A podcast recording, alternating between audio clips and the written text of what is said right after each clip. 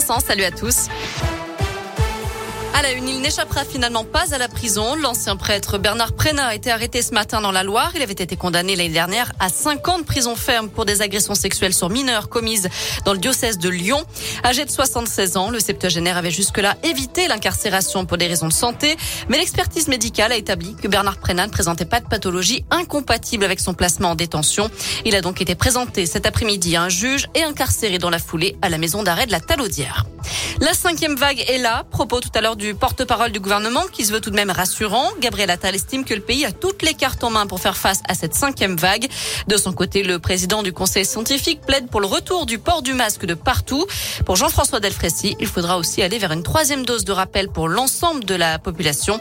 Elle est pour l'instant réservée aux plus de 65 ans et aux personnes fragiles et elle sera étendue aux plus de 50 ans début décembre.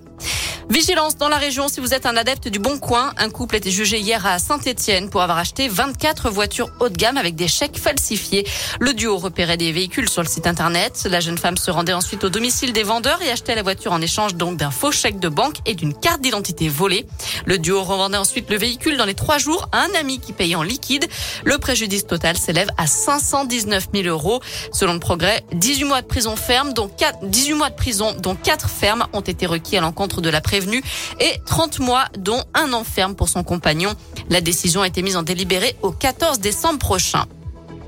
Enfin, en foot, y aura-t-il de nouvelles sanctions contre les Verts? La commission de, la, discipline de la Ligue rend ce soir ses décisions définitives après les incidents face à Angers le mois dernier. Souvenez-vous, le 22 octobre, des dizaines de fumigènes avaient été lancés sur le terrain. Les filets avaient été endommagés et le coup d'envoi avait dû être retardé d'une heure. Voilà pour l'essentiel de l'actu. Je vous souhaite une excellente soirée et je vous laisse tout de suite avec Vincent sur Radio Scoop. Merci beaucoup Noémie, tu continues